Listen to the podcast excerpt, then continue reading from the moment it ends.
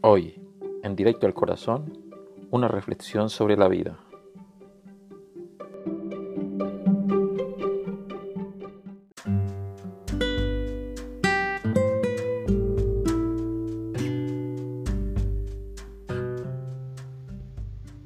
En el noreste de los Estados Unidos de América, el bacalao no solo es delicioso, sino que también provee un gran negocio comercial.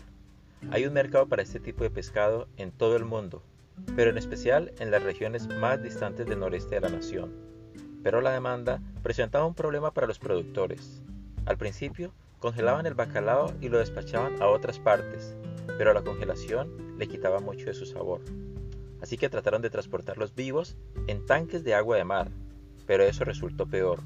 No solo que costaba más, sino que el bacalao seguía perdiendo su sabor y además la carne se volvía blanda y la textura del pescado quedaba afectada seriamente.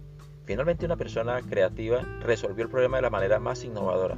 Ponían el bacalao en el mismo tanque junto a su enemigo natural, el bagre. Desde que el bacalao salía de las costas del este hasta arribar a su destino occidental más remoto, los temibles bagres perseguían al bacalao dentro del tanque. Y como se pueden imaginar, cuando el bacalao llegaba al mercado, estaba tan fresco como si acabara de ser pescado. No perdía nada de su sabor ni de su textura. Si acaso, era mejor que antes. Charles Swindoll. Esta anécdota me hace recordar de cómo Dios permite que pasemos muchas veces situaciones que nos traen ansiedad, que vienen presiones a nuestra vida, pero quizás lo está permitiendo para que la frescura de nuestra relación con Él permanezca, porque cuando todo está como bien, cuando todo está marchando, a veces empezamos a perder el interés de orar, el interés de buscarlo en, su palabra.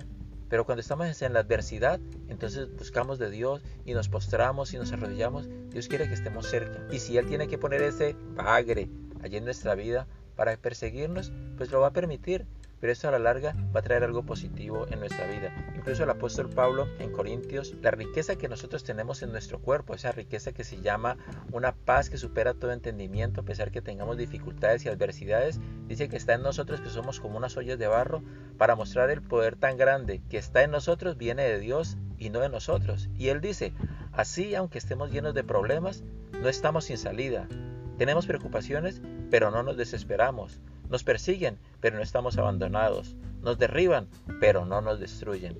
Y concluye allí en ese capítulo cuarto diciendo, lo que sufrimos en esta vida es cosa ligera, que pronto pasa, pero nos trae como resultado una gloria eterna mucho más grande y abundante, porque no nos fijamos en lo que ve, sino en lo que no se ve, ya que las cosas que se ven son pasajeras, pero las que no se ven son eternas.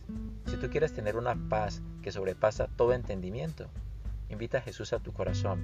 Y si ya está dentro de ti, has de saber que las dificultades y las adversidades por las que estás, quizás Dios las está permitiendo para que estemos allí, más cerquita de Él.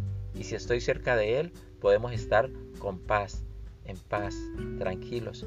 Que todas las adversidades y dificultades por las que podamos estar pasando, Dios va, va con nosotros. No estamos solos. Y Él nos dará la salida y nos dará el reposo necesario y la victoria en medio de esa dificultad. Y cuando salgamos vamos a poder tener la frescura natural que otros verán en nosotros, así hayamos recorrido un largo trayecto, así hayamos pasado por valles de sombra, de muerte, pero no hemos estado solos. Y dirán, wow, ¿cómo lo logró? No, no fuimos nosotros. Es ese poder de Dios que habita en nosotros y que nos da una paz que sobrepasa todo entendimiento. Bendiciones.